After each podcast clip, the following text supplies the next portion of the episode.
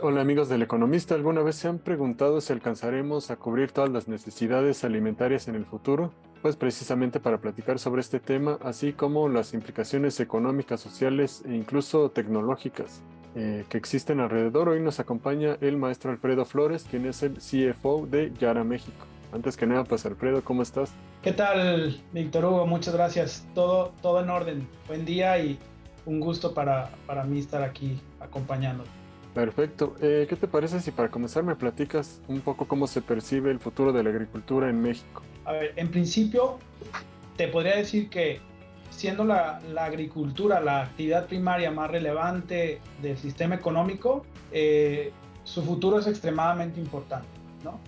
Eh, e, es, es, una fuente de millones de empleos y, y, es esencial, digamos, para la seguridad alimentaria en el país.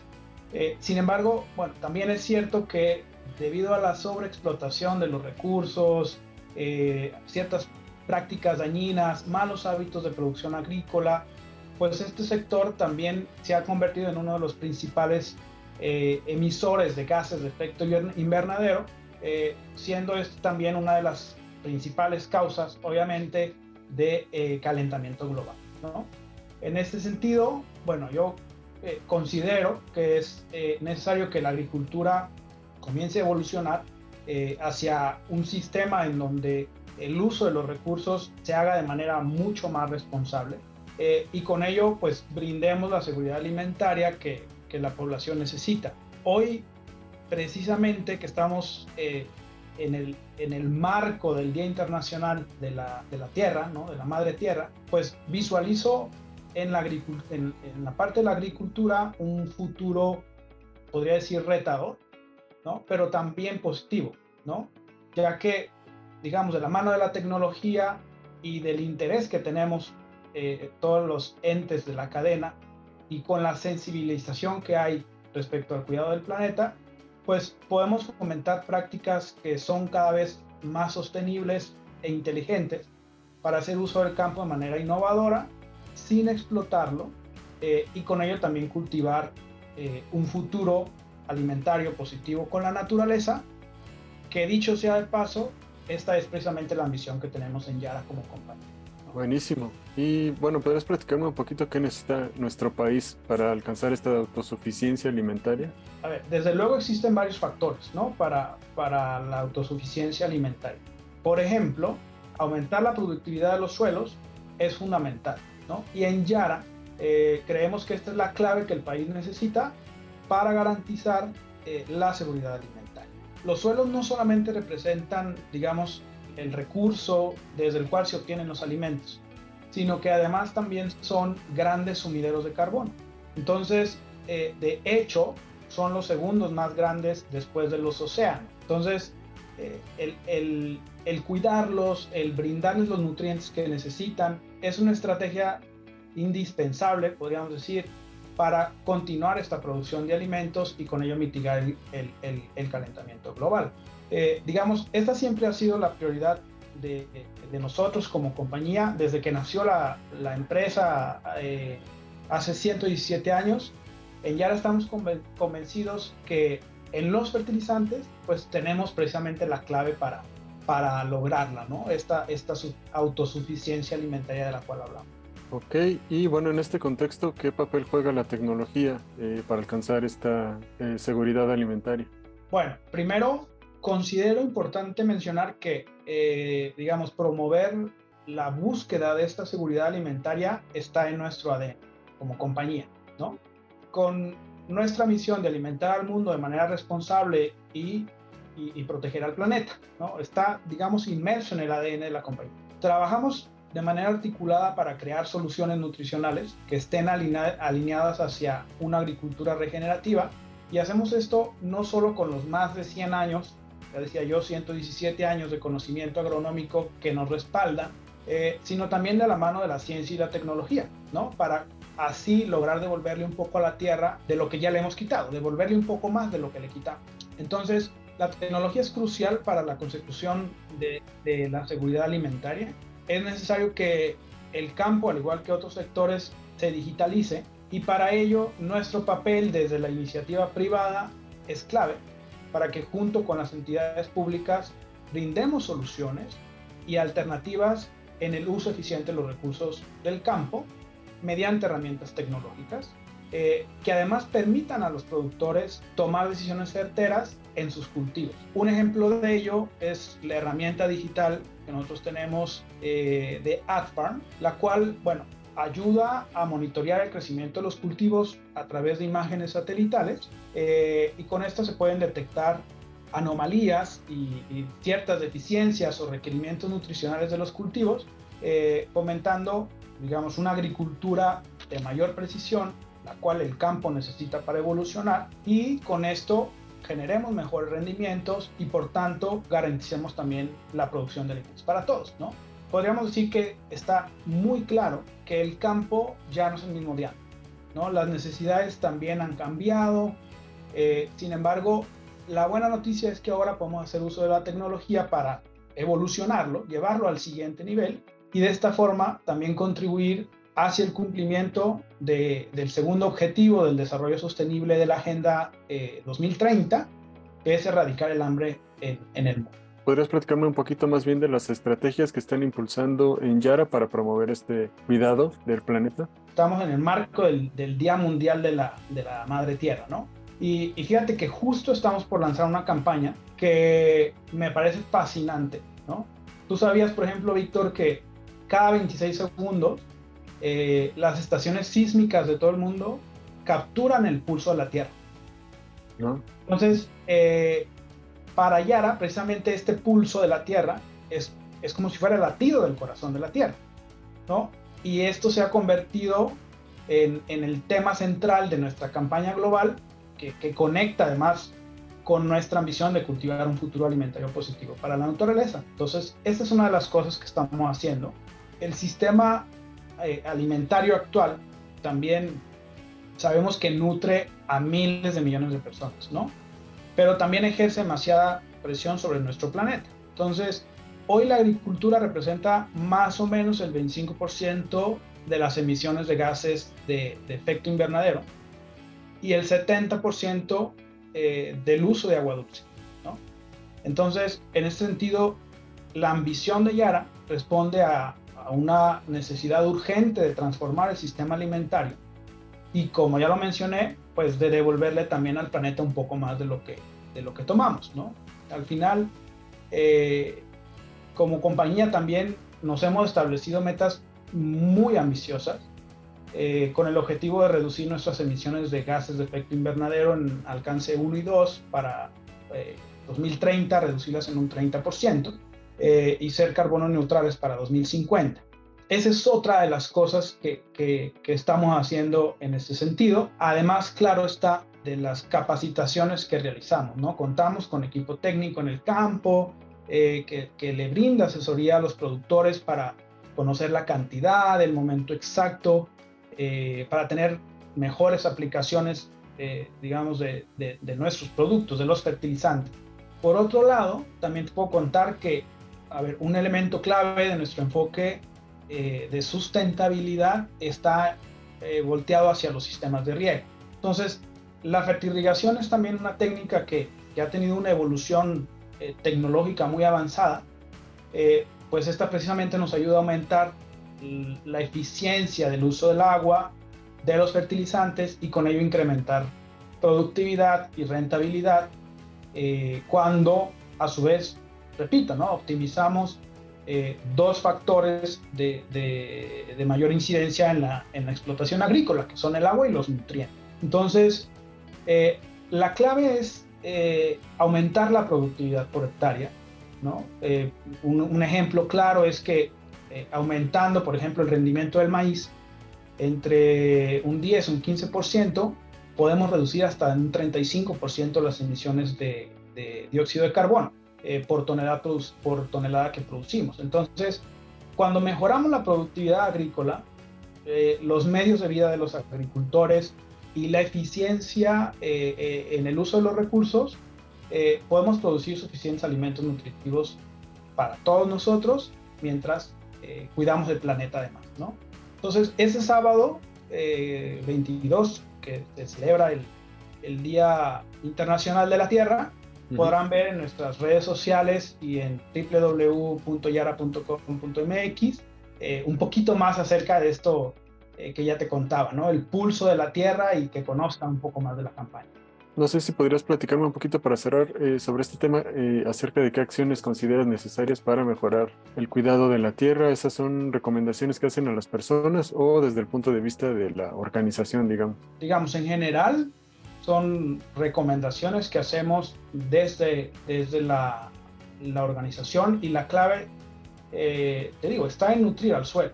O sea, hay que, hay que, hay que cuidarlo, hay que alimentarlo eh, y de esta manera, bueno, incrementaremos esta productividad de la cual eh, hemos estado hablando y con ello la rentabilidad de los, de los agricultores mexicanos. Ok, y bueno, ahora entrando al terreno de la tecnología, eh, se ha mencionado el concepto de digitalizar el campo, pero pues ahora sí que digamos en qué consiste esto para las personas que no lo conocen.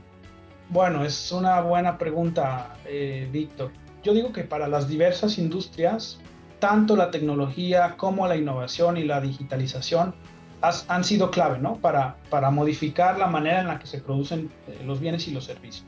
Entonces, digitalizar el campo, en este sentido, implica transformar eh, las prácticas agrícolas que ya existen eh, y hacer uso eh, de, herramientas tecnológicas para optimizar el proceso. Entonces, un ejemplo de ellos es conocer el ADN de los cultivos, ¿no? Mediante plataformas digitales. Digamos, si bien antes se perdían múltiples cultivos porque cuando se detectaban plagas, o, digamos, se detectaban deficiencias nutricionales, pues ya era demasiado tarde para, para actuar, ¿no? Ahora, afortunadamente, se puede monitorear el estado de salud de, de las plantas, de los cultivos, a través de la tecnología, lo cual nos permite que, en caso de detectar alguna anomalía, pues se pueda actuar de manera inmediata y con ello, pues también salvaguardemos eh, los recursos de los productores y por ende su rentabilidad, ¿no? La implementación, digamos, de, este tipo de tecnologías también busca fomentar eh, la atracción de más jóvenes, ¿no? más, más gente joven en este sector y que también nos ayuden a liderar esa transformación hacia una agricultura mucho más precisa eh, y, certera. Claro, porque pues como lo mencionas ya no es necesario pues que esté eh, la persona directamente trabajando ahí cuando pues como dices, ya lo puedes monitorear y de hecho este es más preciso, ¿no? Más específico sobre cuáles son las necesidades que tiene un campo, por ejemplo. Exacto. Y desde tu punto de vista, eh, como experto, ¿qué eh, piensas que hace falta para que los jóvenes, este, pues digamos, se integren esta materia de digitalizar el campo?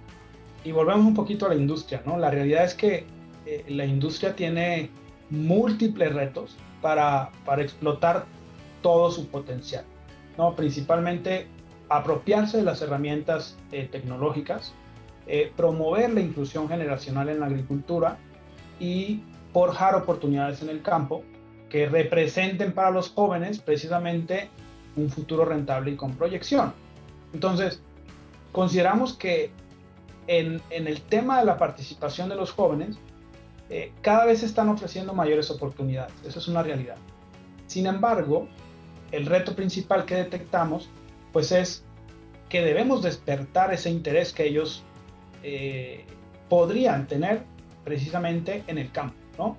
Consideramos que este interés solo se puede generar con estrategias eh, que sean acompañadas eh, con todos los miembros involucrados en la cadena, de manera que le demostremos a los jóvenes que hay un campo, que hay un campo, de, además de un campo agrícola, que también hay un campo de trabajo muy grande en el que, pues a través de la tecnología, ellos pueden evolucionar el agro, ¿no? Y así contribuir a garantizar esta seguridad alimentaria eh, de la que hemos venido hablando.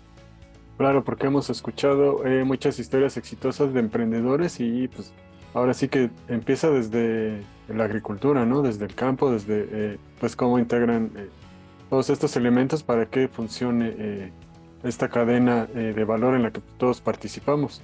Y podrás platicarme un poquito, Alfredo, eh, en cuestión de la participación de las mujeres, Y además de los jóvenes, este, ¿qué se necesita? Digo, es una pregunta compleja, pero pues seguramente nos puedes ofrecer como un punto de vista.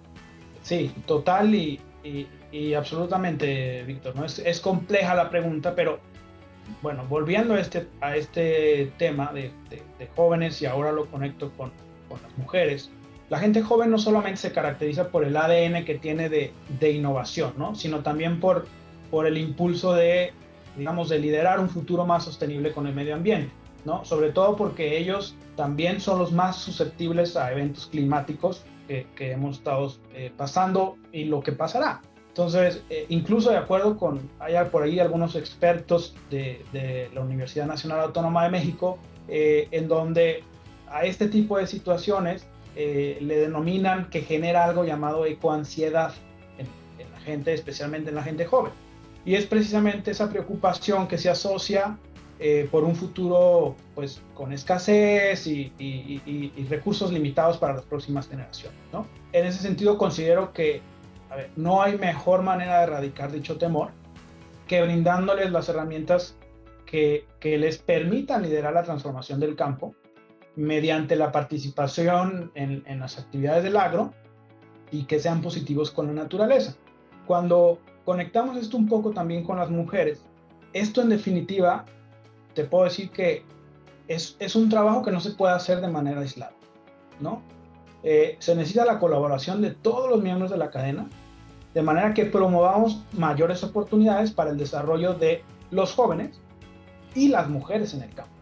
Actualmente, eh, eh, por, darte algunos datos, según el, Registro eh, Nacional Agrar, Agrario, de más o menos 5 millones de, personas con derechos agrarios, más o menos 27% son mujeres, ¿no?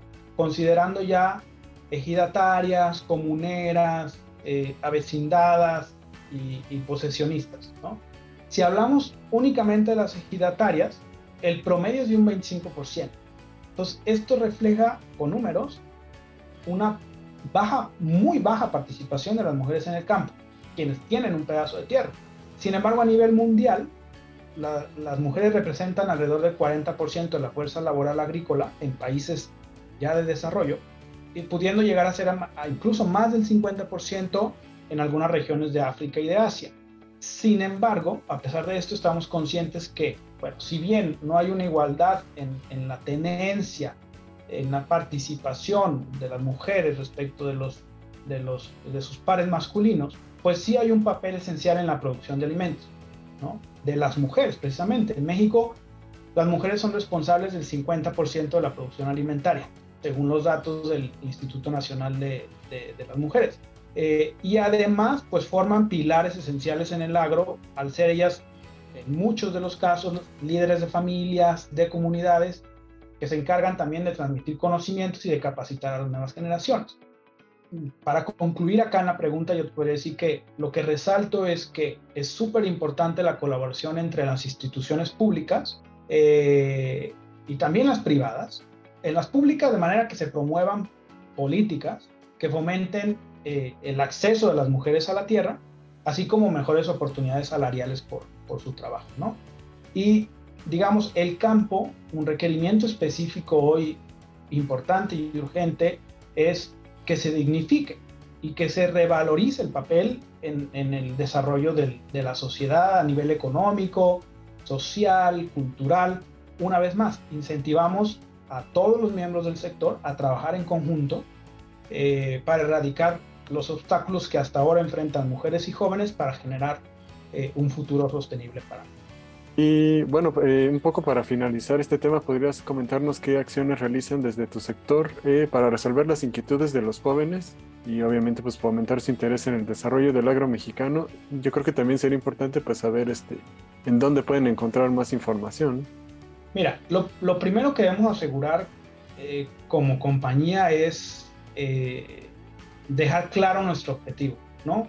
Que, al final el objetivo es producir suficientes alimentos con los nutrientes necesarios eh, a través de nuestros productos y nuestras soluciones de nutrición de cultivos, eh, haciendo uso de, la tecnología eh, y con ello, bueno, contribuir a reducir el número de personas que padecen hambre y desnutrición en México y en el mundo.